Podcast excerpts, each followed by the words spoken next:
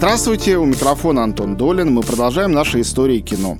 Я напомню, что второй сезон истории кино посвящен современному кинематографу, истории, которые пишутся сейчас, и тем ее главам, которые не дописаны, они как бы в процессе. Мы пытаемся их в процессе читать одновременно с тем, как они пишутся.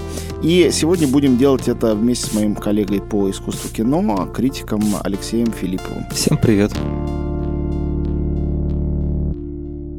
И вот с чего мы сегодняшний наш разговор начнем. А, дело в том, что для поклонников большого авторского сложного кино Конечно, это что-то вроде чумы, такой бич божий. А, это не просто блокбастеры, которые давно уже с середины 70-х годов бомбардируют экраны и не дают ну, тому, что многие считают нормальным кино, жить. Но такой подвид этих а, блокбастеров, который чудовищно бесит людей, которые не в материале.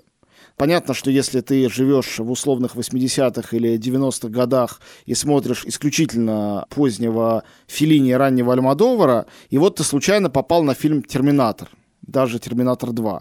Ну, ты сразу понял, что это такое, про что это, или там на фильм «Робот полицейский». Про что это, зачем это, к кому это обращено, ты можешь получить какое-то удовольствие, можешь взбеситься от того, что это все примитивно якобы и для дебилов, а, но, во всяком случае, у тебя не будет ощущения, что с тобой разговаривают на незнакомом языке.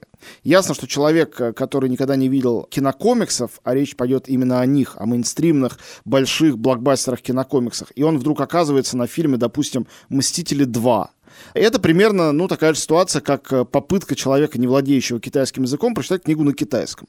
То есть непонятно вообще ничего совсем. Я вспоминаю трогательный рассказ, думаю, что апокриф, который я слышал от Алексея Юрьевича Германа, о человеке, который прожил целую жизнь, ну, где-то там, в какой-то отдаленной стране или на необитаемом острове, и никогда не видел кино никакого. Потом его взрослого отвели в кино, и он начал смотреть фильм некий, и он ничего вообще не понял.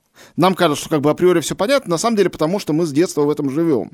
Но вообще-то, конечно, кино любое является условным языком, монтаж сообщает нам что-то, всякие условности действия сигнализируют нам что-то, остальное мы достраиваем в голове. И если мы этим языком не владеем, мы этого не понимаем.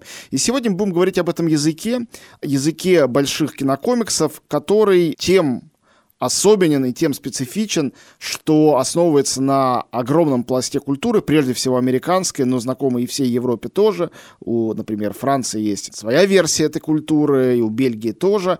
Культуре комиксов, которая для России почти совсем незнакомая и чужая. Конечно, последние 10-15 лет очень много изменилось, появились издательства, которые выпускают комиксы один за другим, но с той массовостью, которая связана с этим, с потреблением комиксов, я имею в виду книг комиксов в Америке, Америке это, конечно, сравнить невозможно.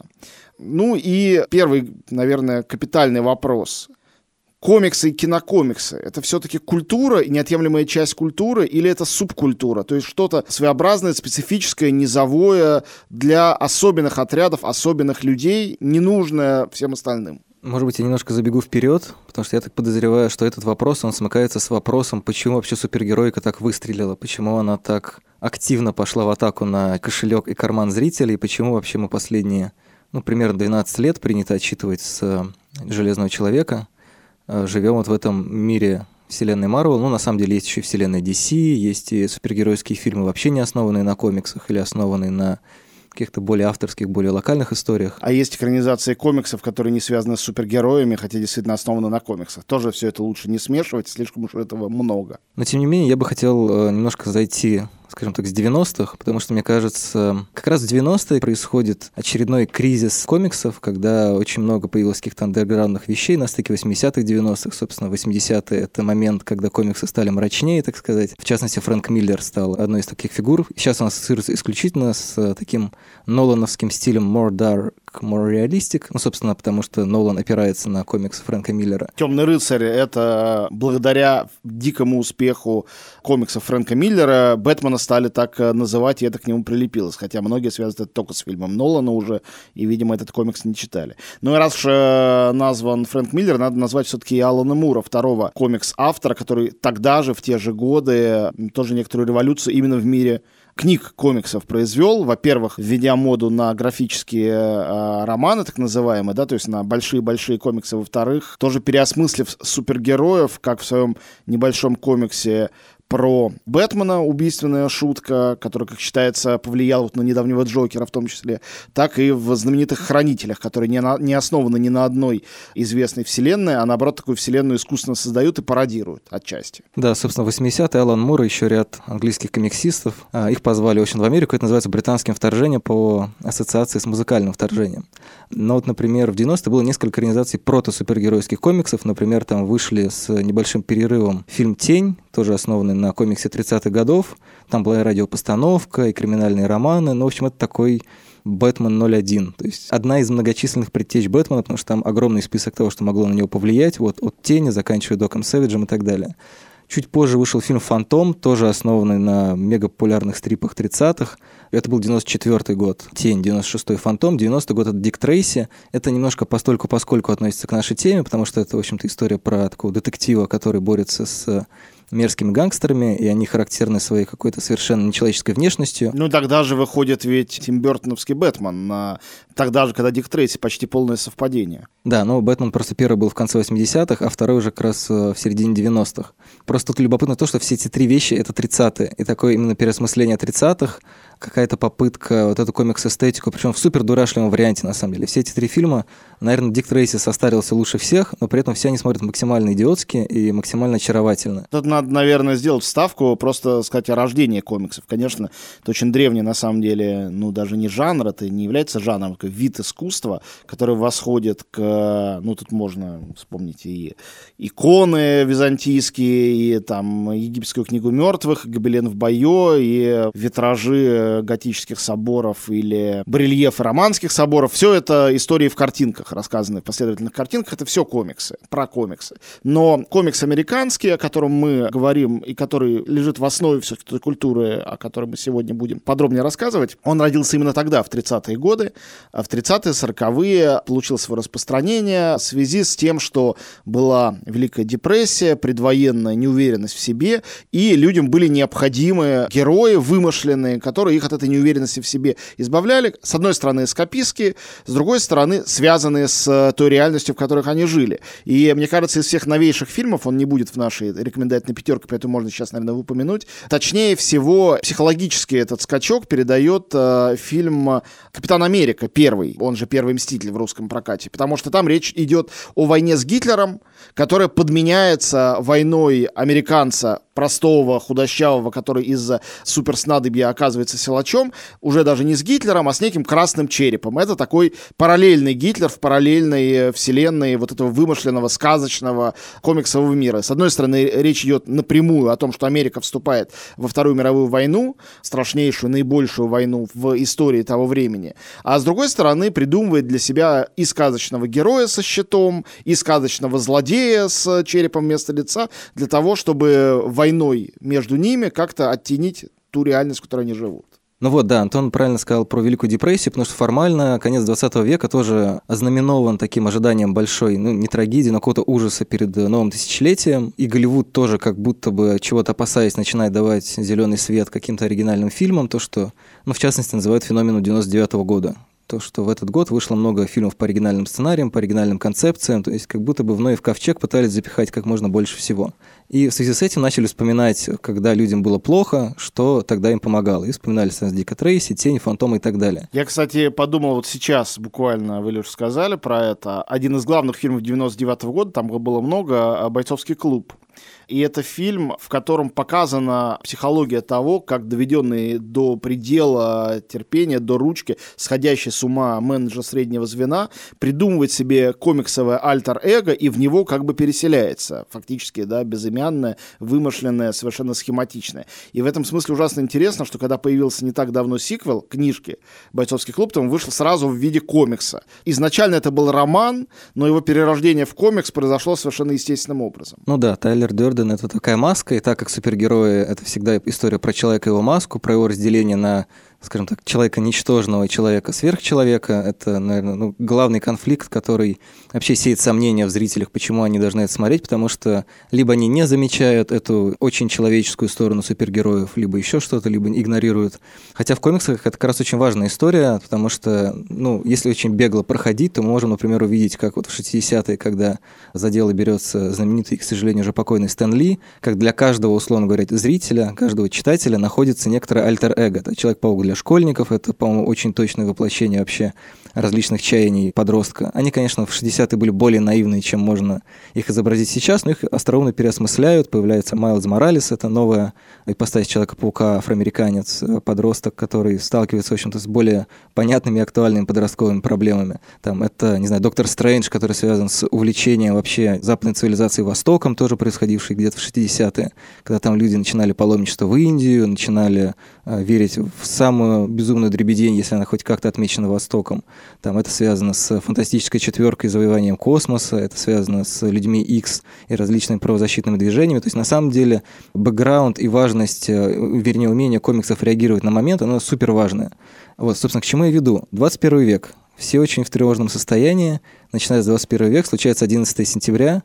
Ну, считается, что травма 11 сентября содержится практически в каждом супергеройском фильме, потому что очевидно, если бы был Супермен, если бы был Бэтмен, он бы это предотвратил. Они бы не допустили. Да, я вот тоже думаю об этом скачке, интереснейшем, психологическом. Я помню момент, просто момент, когда я начинал заниматься кинокритикой совсем как бы юным человеком, и я очень хорошо помню момент выхода, только первые большие голливудские фильмы стали впервые показываться на большом экране в России, 97 год, «Бэтмен и Робин», режиссер режиссера Джоэла Шумахера, который ушел из жизни буквально этим летом 2020 года.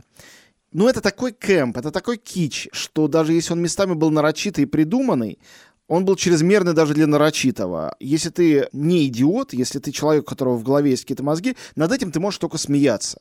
И мне тогда казалось, я, конечно, не знал глубоко никакую теорию комикса, плохо был с ними знаком, мне казалось, что это кризис комикса. Комикс такой э, вид высказывания 20 века, и вот заканчивается 20 век, и на Бэтмена, который с каким-то человеком-холодильником в изображении Шварценеггера дерется, можно, ну, только пальцем показывать и смеяться, потому что какие-то музейные объекты, причем музей детский. И проходит буквально, на самом деле, несколько лет, супергерои появляются вновь, и парадокс, с одной стороны, уровень их ироничности и самоироничности резко вырастает если говорить о вселенной, которую построил в Марвел Кевин Файги, продюсер Марвел и вообще отец-основатель всей этой вселенной, в ее киновоплощении, конечно, то характеризуется она тем, что ирония присутствует, разного рода ирония. Мягкая, добрая, романтичная в «Капитане Америки» или более злая, едкая, политическая в «Железном человеке» и так далее и тому подобное. Несмотря на всю эту иронию, или благодаря этой иронии, над героями этим мы уже не смеемся, и более того, мы в них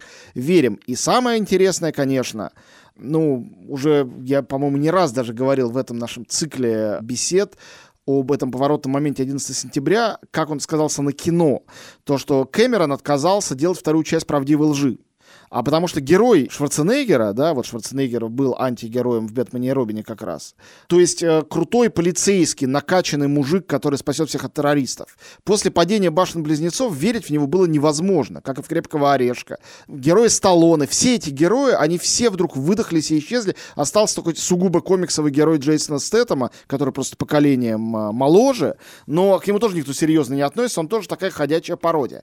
А наоборот, все эти люди-летучие мыши, люди-пауки, э, люди-мутанты и прочее, вдруг оказались серьезнее, потому что человечеству, видимо, понадобились полубоги, которые только и могли избавить от э, страха тех глобальных катаклизмов, которые настиг э, после 11 сентября. Но при этом, э, заканчивая мысль про стык тысячелетий, мне кажется, что еще очевидно выстрелила на стыке тысячелетий концепция избранного, да, там, Нео, Гарри Поттер, Фродо из «Властелина колец». То есть некоторый герой, в основном, который не хотел бы быть героем. Человек, который готов был сидеть за компьютером, который готов был учиться в школе и, там, не знаю, жить, ну, наверное, он не хотел жить в чулане, но, тем не менее, он был готов жить жизнью обычного англичанина. Мне кажется, что в том числе вот это новое тысячелетие, новое цифровое тысячелетие, Это такой новый виток вообще в развитии, скажем так, супергеройской мысли, потому что, как писал Эко про Супермена, его успех в том числе связан с тем, что человек в индустриальную эпоху ощущал, что он проигрывает машине. Ну, то, что, очевидно, какой-нибудь станок, какой-нибудь поезд, он гораздо быстрее и могущественнее человека. Ему нужно было чем-то это компенсировать. Вот эта вот идея, что есть какой-то вот такой единственный неповторимый Супермен, единственный неповторимый супертравмированный Бэтмен, единственный неповторимый Человек-паук. Это тоже такая вот э, желание увидеть в себе то, что ты, в общем-то, что-то значишь. Интересный момент, то, что э, ну, мы все понимаем, э, блокбастеры — это эскапистское лекарство от наших тревог. И, конечно, супергеройские истории — это тоже истории эскапистские. Однако здесь есть одно «но». Если вот взять этот э, заявленный в «Матрице» еще один фильм 99 -го года, это рубежный фильм, противопоставление синей и красной таблетки, противопоставление реальности жесткой, как она есть, и реальности вымышленной, удобной и более уютной и более привычной, очевидно, что фэнтези, а потом «Пираты Карибского моря», например, или какие-нибудь «Трансформеры» и очень многие другие уже, может быть, забывшиеся и менее успешные большие скопистские голливудские проекты, они все предлагали нам ту таблетку, которая уведет нас от реальности в другой мир в котором мы будем переживать придуманные приключения. Но ведь с новыми супергеройскими фильмами это не совсем так. Герои уводят нас куда-то в возможности, которых нету. Но мир, в котором они живут, всегда теснейшим образом и не метафорическим, а иногда просто действительно таким почти реалистическим связан с нашим. Железный человек э, занимается торговлей оружием э, в том мире, в котором мы живем, в котором действительно происходят такие войны. Человек-паук учится в современной американской школе, которую ни с какой другой не спутать. А когда мы видим его в качестве репортера, то мы видим работу прессы, fake news, и это в каждом из э, вариантов жизни Человека-паука обязательно возникает эта тема.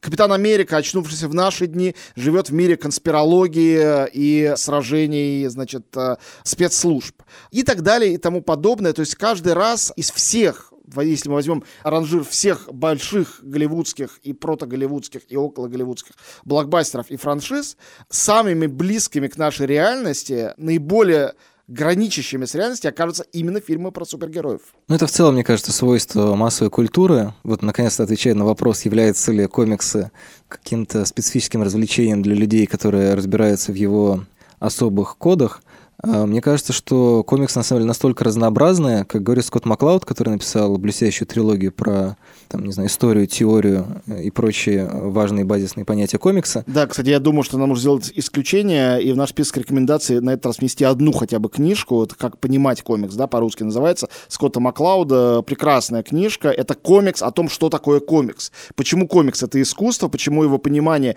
ничем не проще, не примитивнее процесс, а, чем понимание, там, сложной литературы, что такое вообще карикатурное изображение и как мы его считываем. Замечательное исследование. Да, мне кажется, что вот как раз Маклауд очень наглядно показывает, что комикс — это, в общем-то, сосуд. Ты можешь туда поместить все, что угодно. И комиксы представляются таким довольно всемогущим медиумом, и поэтому им свойственно то же самое, что и свойственно массовой культуре вообще. Говорить о том, что происходит сейчас, неважно с какой целью, чтобы заработать денег или срубить классов, потому что действительно это их волнует. Или на самом деле время, в которое этот фильм вышел, или в которое мы его смотрим, он дарит нам какие-то интерпретации, которые, может быть, даже не закладывались. Мне кажется, тут вот это «или» абсолютно лишнее, потому что все эти функции могут совмещаться в одном фильме без всякого труда. И если режиссер или сценарист может вкладывать свою мессианскую идею в свою работу, как это делает, безусловно, ну, например, команда, именно сценарист, прежде всего, и режиссер, конечно, «Стражей Галактики», очевидно, что такой персональный проект. Но продюсер-то при этом вполне может просто хотеть этим торговать и придумать, как торговать, и дай ему бог это придумать, сделать, а маркетологи придумать, как это продать через связь э, с нашим современным миром. И в случае с блокбастерами вообще творчество вдохновение и цинизм торговцев э, не обязательно друг друга обнуляют, они могут сосуществовать. И даже чаще всего именно так и бывает.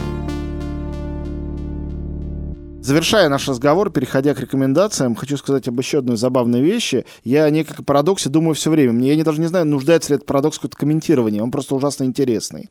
Мы все равно начали с разговора о супергероях и о комиксах как о субкультуре. Ну, как бы не получается иначе на это смотреть. Но ведь в прошлом году случилось невероятное. Закрывая как бы это десятилетие, фильм «Мстители 4, да, четвертая часть, стал самым кассовым фильмом всех времен народов. Ну, там были небольшие подтасовки, правда, там перевыпуск в прокат и так далее, но неважно, ясно, что он к этому близок. И меня заворожили две идеи в связи с этим, которые я не могу прогнать из головы. Первое о том, что это как бы значит математически, что этот фильм посмотрело больше людей, чем предыдущих «Мстителей» и чем предыдущих «Мстителей», что это продолжение да, последняя часть. Но это как если бы Виконта Доброжелона, причем третий, последний том, больше прочитал бы людей, чем людей, которые прочитали «Трех мушкетеров». Такого как бы не может и не должно быть. Но получается по статистике, что это так. Ну, ясно, что это не совсем так, что кто-то новые родились зрители, они посмотрели там, не знаю, на видео что-то. То есть математически не совсем так, но по факту их в кинотеатрах было больше. И второй момент, то, что самым массово посещаемым фильмом стал фильм, в котором, по идее, априори невозможно ничего понять, если ты не в контексте. Нам всегда казалось, ну мне всегда казалось, что чем вещь независимее и свободнее от любого контекста, при этом она хорошо придумана, то есть чем меньше вещей надо знать к тому моменту, когда ты сталкиваешься с этим произведением, тем э, больше будет э, его покрытие, скажем так. Потому что любой человек из любой страны, из любой культуры, знающий комиксы, не знающий, читающий, не читающий, взял, посмотрел и все понял. Но это почти что зашифрованное послание «Последние мстители».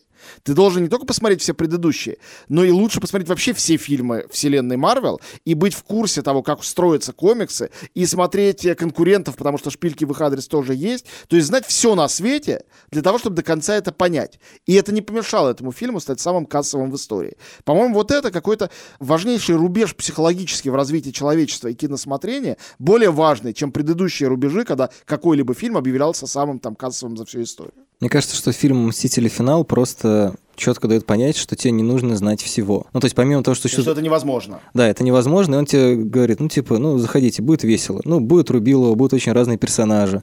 Про кого-то вы видели фильмы. Ну, то есть я уверен, что можно, например, прийти посмотреть «Мстители. Финал», посмотрев только фильм про Железного Человека, например. Ну, если ты вот в команде Тони Старка. Или если ты посмотрел только фильм «Капитан Марвел», который, в общем-то, вышел уже после «Мстителей. Войны бесконечности», несмотря на то, что он хронологически расположен раньше, чем этот фильм ты можешь пойти посмотреть, а как же Капитан Марвел всем поможет в конце. А с другой стороны, ты можешь пойти посмотреть, а, а что там все смотрят. А ты можешь знать что-то по пересказам. Тебе может быть интересно, ну, грубо говоря, что это говорит про нас сегодня. А что это... Ну, мне кажется, что огромное количество контекстов, которые тебя могут привести в фильм, или, не знаю, ты, может быть, все эти годы читал комиксы или читала комиксы, примерно представляешь, что там должно произойти. И, в общем-то, то, как сильно обозревали, там, не знаю, сколько видео обзоров, сколько текстов написано про войну бесконечности, ты как, э, не знаю, про, условно говоря, мушкетеров знаешь примерно все. И это тоже отдельный фактор, который позволяет фильмам, с одной стороны, готовиться к тому, чтобы люди вроде как должны все узнать, с другой стороны, они так кое-что знают. Поэтому мне кажется, что ну, обилие информационных труб, по которым информация может дойти до людей, просто вот приводит к этому немножко удивительному, может быть, феномену, но действительно это точно так же, как тебе не нужно смотреть все фильмы Альфреда Хичкока, чтобы насладиться фильмом «Психа», например. Хотя с точки зрения как бы, какого-то олдскульного киноведческого подхода желательно.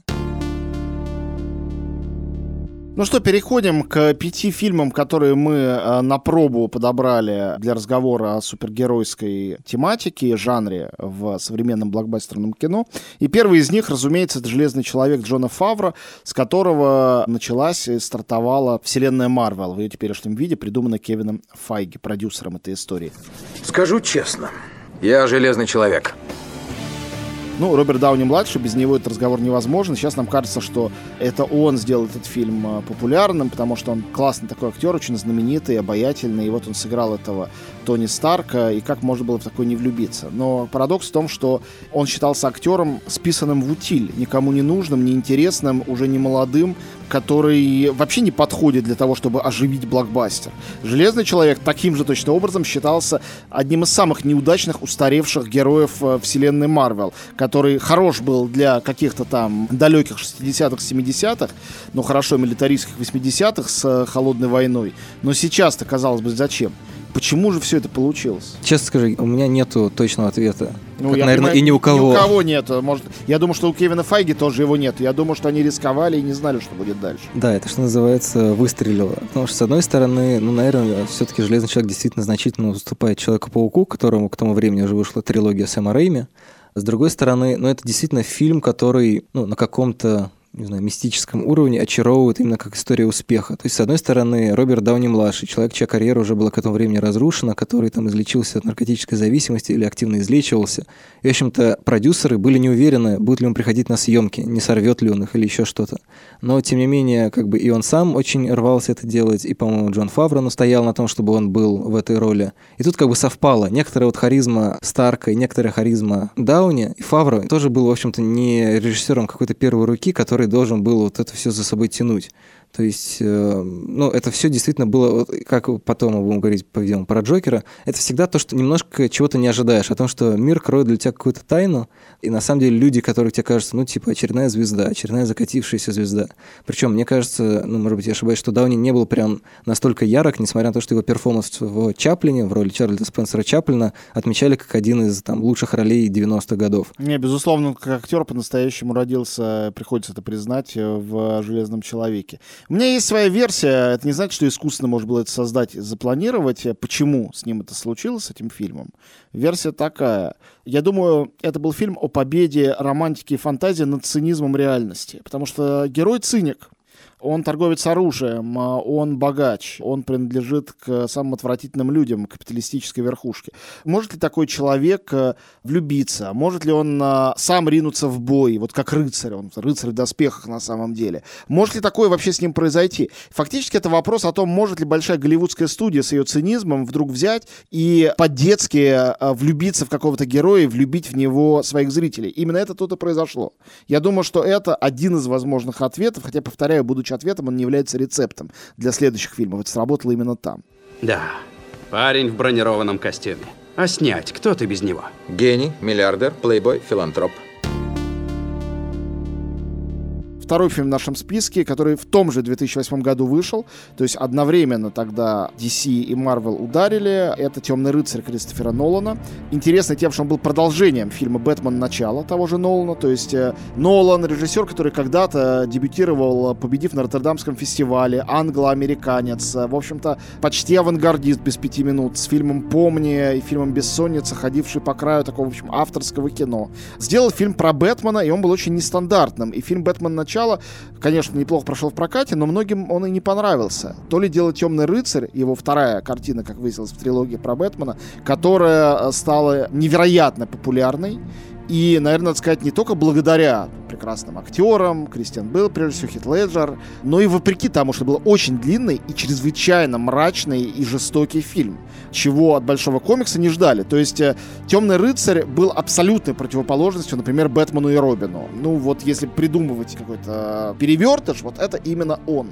И поэтому это каким-то образом сработало. Ну, кстати, мне кажется, что «Темный рыцарь» немножко несмотря на то, что он как будто бы продолжает вот эту вот приближенную к реальности линию Железного Человека, тоже отчасти перевертыш.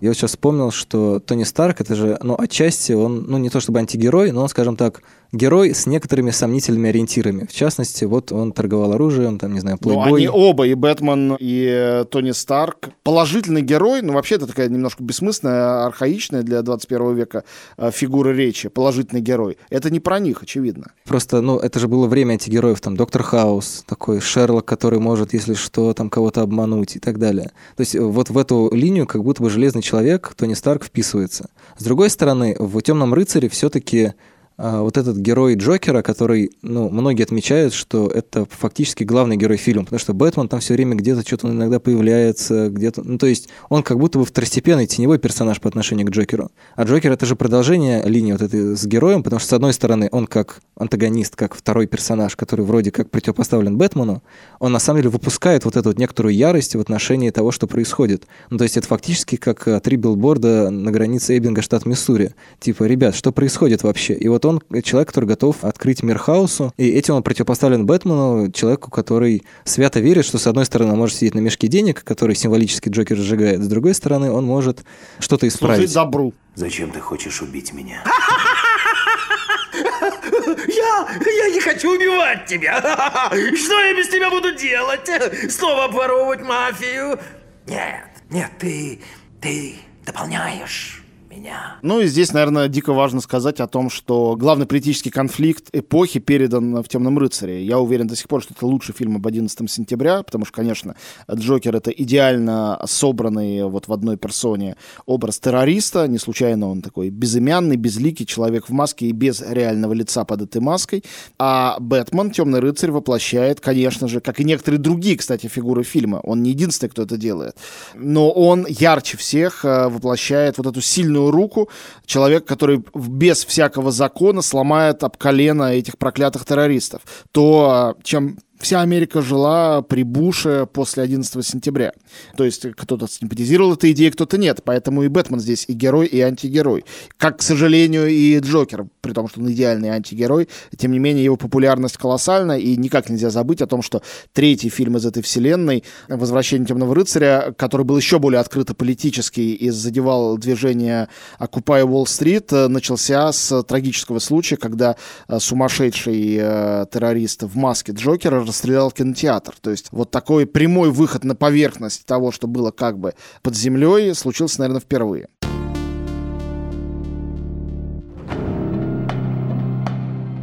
Третий фильм э, в нашем списке — это фильм «Черная пантера». Прыгаем на 10 лет вперед. Э, вселенная Марвел уже всем известна и всеми любима. Есть уже два сиквела у «Железного человека». Появились уже и «Халк», э, и «Капитан Америка», и «Тор».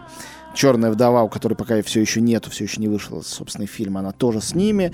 И э, появились Мстители. И вот Черная пантера. Казалось бы, совершенно отдельная история, которая вскакивает в последний вагон, чтобы встроиться в это все. И фильм, естественным образом, обвиняет в том, что просто надо было чернокожему режиссеру тоже дать свое место, чернокожего героя, причем главного, а не второстепенного, в эту вселенную ввести. И он действительно там появляется.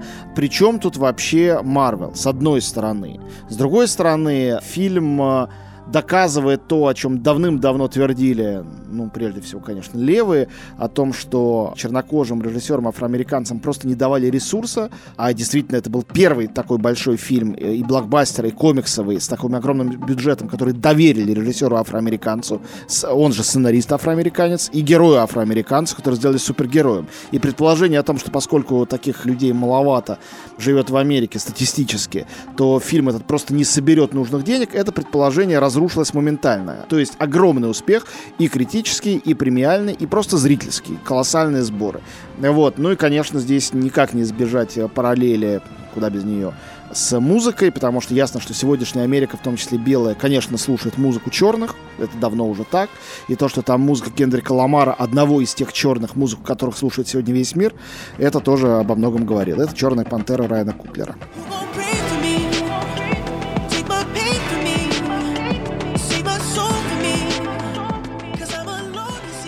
Райан Куглер тоже, в общем-то, человек не случайный, потому что его, что называется, сама жизнь готовила к тому, чтобы снять такой важный для Черной Америки фильм, потому что сначала он снял станцию Фрутвейл про афроамериканца, которого убили там во время празднования Рождества, основан на реальных событиях, Санденса и, там, и других фестивалей. Потом он снимает Крит, там продолжается тема классовой борьбы, там есть много интересных частностей, там есть очень много про влияние отцов и так далее. Эта же тема есть в Черной Пантере, и мне кажется, что Черная Пантера она продолжает вот эту вот... Ну, вот мы говорили о том, что супергерой — это и человек, и сверхчеловек.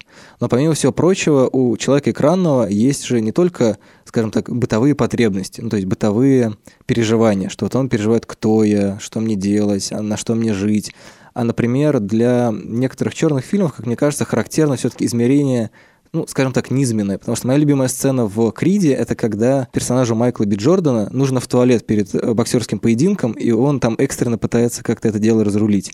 В «Черной пантере» прям таких выходов, по-моему, не было, но тем не менее, все равно фильм, в котором ты некоторую его бытовость, некоторую его телесность, как я говорил ранее, ощущаешь. Потому что драка между Майклом Би Джорданом и Чедвиком Боузманом, то есть «Черной пантерой» и Киллмонгером, с одной стороны, конечно, это такой боевой балет. С другой стороны, он гораздо, мне кажется, замедленнее и размереннее, чем в любом другом блокбастере. Он носит характер ритуала, и это нас отсылает к тому, что, в общем-то, в этом фильме показана какая-то важная иконография афроамериканских героев очевидно, что там есть противопоставление Мартина Лютера Кинга и Малькольма Икс. Там есть история про то, что африканцы приезжали в Америку и были вынуждены жить в бедных районах. Собственно, Киллмонгер пытается эту проблему решить. И Ваканда — это вымышленное, но очень успешное государство, у которого есть технологии, которых больше нет ни у кого, тоже пытается как-то эту проблему решить, потихонечку вторгаясь в Америку и в конце фильма открывая там свое представительство. То есть там очень много узнаваемых нюансов, и помимо нюансов просто, которые мы можем отмести как, ну, условно говоря, повестку, мне очень не нравится это слово, потому что, в общем-то, все, что связано с современностью, можно воспринять как повестку, там нюансы именно в деталях. Там это все-таки еще добавлено тем, что у этого кино есть своя интонация. Не в том, что там Кендрик Ламар написал саундтрек или несколько треков для фильма, а в том, действительно, что там как будто бы немножко другие ракурсы, как будто бы немножко другой визуальный ряд. Если бы это был не такой важный шаг для студии, то это был бы еще более авторский взгляд. Авторский, я говорю, с точки зрения визуала, с точки зрения каких-то приемов кинематографических. Всегда трудно говорить об авторском кино, когда мы говорим об анимации, потому что слишком много авторов, и в этом случае тоже. И все-таки по-другому никак не назовешь фильм «Человек-паук через вселенную». Надо сказать, что «Человек-паук» рождался и перерождался за время 21 века очень много раз. Было несколько его инкарнаций в игровом кино, то есть как минимум три.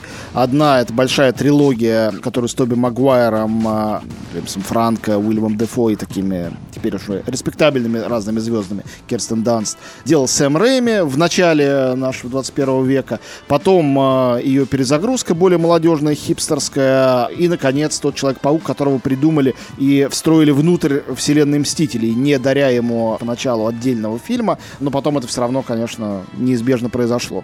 И, казалось бы, уж столько их, что хватит. И тут выходит лучший Человек-паук, Потому что, во-первых, это мультфильм, во-вторых, это мультфильм, который визуально сохраняет преемственность по отношению к комиксу, вплоть до перфорации страницы старой газетной вот этими точечками, а, ну то есть уже эстетство высочайшего уровня для Голливуда вроде бы не свойственно.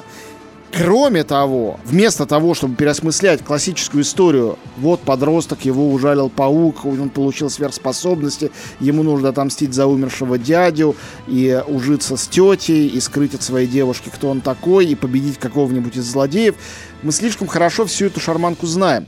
И вместо этого фильм говорит именно о повторяемости и вариативности любого пути героя, которых там много, потому что там сталкиваются разные человеки-пауки, некоторые из них вообще не человеки, а свиньи, оказавшись в одном пространстве. В то же время этот фильм нам ненавязчиво напоминает, какие бы у вас ни были потрясающие возможности в вашей этой прекрасном блокбастерном кино, анимация все равно может то, чего не можете вы. И доказывается это блистательно. Конечно же, они получили Оскара и Золотой Глобус, но дело даже не в этом, в том, что это блестящая вещь. И сегодня упомянутый Умберто Эко, я уверен, если бы дожил до премьеры э, фильма «Человек-паук через вселенную», это был бы просто его самый любимый комиксовый фильм или мультфильм. Это прямая экранизация многих его тезисов по отношению к комиксам, которые старик очень любил. Ну да, «Человек-паук через вселенную» тыкает, мне кажется, кинематограф с его компьютерной графикой и огромными бюджетами, в общем-то, в больную коленку, потому что какой бы большой ни была война бесконечности, сколько бы там ни было всего, это просто не идет ни в какое сравнение с комиксом «Бесконечность», где Танос — это всего лишь маленькая сошка в огромном пантеоне космических богов, которые хотят уничтожить Землю. У анимации ну, как будто больше возможностей. Почему как будто? Больше? Я, честно говоря, просто не уверен, что мне, мне кажется, все-таки у анимации тоже есть некоторый предел, которого в комиксе за счет того, что там немножко по-другому устроен процесс, и там ты можешь, в общем-то, придумать все, что угодно, все-таки выглядит немножко более органично, потому что ну, я не уверен, что, условно говоря, ту же бесконечность, тоже количество персонажей вообще, в принципе, адекватно можно поместить куда-то на экран, потому что несмотря на то, что мы воспринимаем экран большой или малый, неважно, как некоторую дверь, скажем так, в другую вселенную, все равно даже финал «Мстителей» финал, когда там начинается сходка этих огромных воинств, то ты уже, ну, как бы теряешь любые представления о том, что там вообще происходит. Это как, не знаю, «Властелине колец». Там просто некоторые отряды как будто бы скопированы. То есть ты не можешь сделать так, чтобы это все были очень разные персонажи. В комиксах как будто бы это выглядит привычнее. А, ну, у них там целые вселенные сейчас э, за одну страницу схлопнутся. Нормальное, обычное дело. Это условность литературы, потому что комикс — это все равно литература. Это тоже надо понимать и помнить. Ну, в этом смысле анимация ближе всего. А да, ближе, но все равно, мне кажется, чуть-чуть ограничено. Вот как раз на через вселенные этого незаметно, потому что мне кажется, что в целом, наверное, многие даже не очень обратили внимание на то, что это мультфильм про Человека-паука, потому что там очень много и с нарративом каких-то игр, и голос за кадром, и постоянное движение, и визуальных очень много приемов, начиная от того, что действительно это стилизация под комикс, там есть эстетика граффити, есть эстетика видеоигр, есть то все пятое, десятое. Это такой немножко новый Скотт Пилгрим, который был, наверное, одним из а, оптимальных примеров того, как можно работать с культурными кодами массовой культуры, потому что, ну, все-таки там видеоигры и комиксы даже сейчас остаются немножко как будто бы в стороне. Все-таки немножко так, есть некоторое пренебрежение к ним, хотя такие вещи, как Человек-паук через вселенную, мне кажется, этот скепсис разрушает, показывает, что, в общем-то, абсолютно неважно, к чему это отсылка и что тебе нужно прочесть для того, чтобы это якобы понять, а то, что это может быть настолько головокружительно с точки зрения истории, с точки зрения переживаний, потому что, ну, сейчас этого стало немножко больше, это, наверное, какой-то определенный вектор, определенный запрос, который чувствует студия. То, что герой, который боится быть героем, который не уверен в том, что с ним может что-то произойти. И с одной стороны, у него перед глазами есть такой очень ироничный, постмодернистский нарратив про то, что все это уже много раз было, а с другой стороны, что окей, это было все много раз, но мне-то как в этом мире быть. И поэтому вот эта вот искренность, ирония, э, разнообразие, оно, мне кажется, очень хорошо в этом мультфильме сходится. И поэтому, конечно, это, наверное, действительно лучший сюжет про Человека-паука, потому что это все сюжеты про Человека-паука одновременно. С другой стороны, он очень индивидуален, потому что наконец-то дали слово Майлзу Морализу, который, ну, наверное, все-таки более понятный современный школьник, чем Питер Паркер, который такой действительно мальчик из 60-х, и как бы его остроумно не пытались перепридумать Сэм Рэйми, а, Марк Уэбб а, с Эндрю Гарфилдом и того, что сейчас делает Том Холланд в «Человеке-пауке», они, в общем-то, все равно отсылают к Джону Хьюзу, то есть к 80-м. Это такое немножко заигрывание с современностью, но по рецептам фильмов, которые уже были очень успешными, которые разговаривали с подростками. Через вселенную не такой, и это, наверное, его одно из главных достижений.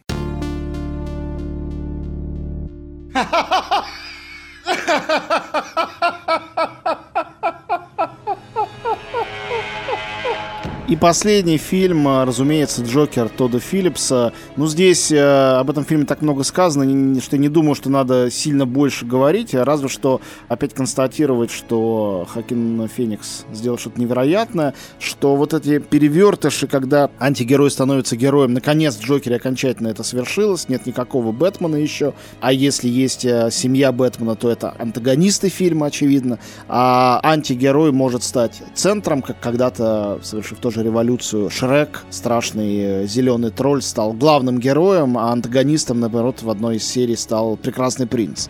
Или Малефисента. Ну, много было этих перевертышей. Они чаще были, кстати, в анимации или в сказках. Вот тут это предельно далеко от сказки, от анимации. Это очень серьезная история, где герой э, психопат, убийца, анархист, э, революционер. Одновременно с этим мы ему симпатизируем, мы живем с ним. Он сближен совершенно осознанно к героям Мартина Скорсезе из 70-х годов, к тому тому же самому герою таксиста или бешеного быка, они все не безупречные. Кроме того, э, мы видим, мы понимаем, что Джокер ударил в самую больную точку, и протесты после гибели Джорджа Флойда, охватившие э, Америку, доказывают, что эта картина не случайно была настолько сенсационно популярна, не только победила на Венецианском фестивале и получила два Оскара, в том числе за лучшую мужскую роль, но и просто попала в самое сердце, в самое больное место, вне зависимости от того, что многим она очень не понравилась, а другим понравилась, это совершенно не имеет никакого значения. Это такой фильм «Цайтгайст», а, фильм «Дух времени». Он не просто его уловил, он как бы им явился. И, кстати, это фильм про супергероев, вернее, про суперзлодеев, который ну, не основан на комиксах, хотя некоторыми из них вдохновлен, и который не требует ничего смотреть или читать для того, чтобы быть понятым. И он очень сильно подчеркивает вот это противоречие между реальностью и вымыслом, между человеком очень обычным и человеком очень необычным. Потому что, с одной стороны, вроде как его, скажем так, революционность связана с тем, что это вроде как фильм из мира комиксов, из комьюнити комиксов, который представляется еще более серьезным, чем фильмы Кристофера Нолана, и вроде как это его достоинство. С другой стороны, это фильм, который довольно мало работает с комикс-эстетикой и комикс-мифологией, при этом он больше погружен в некоторую кинематографическую историю. То есть вот то, как мы на самом деле вот эти вещи балансируем и оцениваем для себя, это очень интересный вопрос, примерно из той же серии, из которой какую часть э, событий этого фильма выдумал на самом деле Джокер, а какие происходили в реальности. Ну, это как, не знаю, как постправда. То, что мы до конца не уверены в том, что мы видим, и насколько мы правильно это видим и воспринимаем. И вот это вот тоже отдельный, скажем так, не политический, не социальный цайтгайст, который ну, как ни крути, действительно очень актуален к тому, что мы либо не доверяем себе, либо слишком доверяем себе. Ну что ж, на этом будем заканчивать. Спасибо большое. Сегодня гостем э, подкаста был Алексей Филиппов, кинокритик, автор и редактор искусства кино. Мы говорили о супергероях, кинокомиксах, об их сегодняшнем существовании и, может быть, немножко и вчерашнем, и завтрашнем тоже. И надеюсь, что мы немножко вас убедили в том, что эта история касается и вас, и может вам тоже быть интересным, даже если вы ни одного кинокомикса в своей жизни не смотрели и ни одного комикса не читали. Кстати, сделайте это. Спасибо, Антон. Все обязательно читайте комиксы и Хайль Гидра.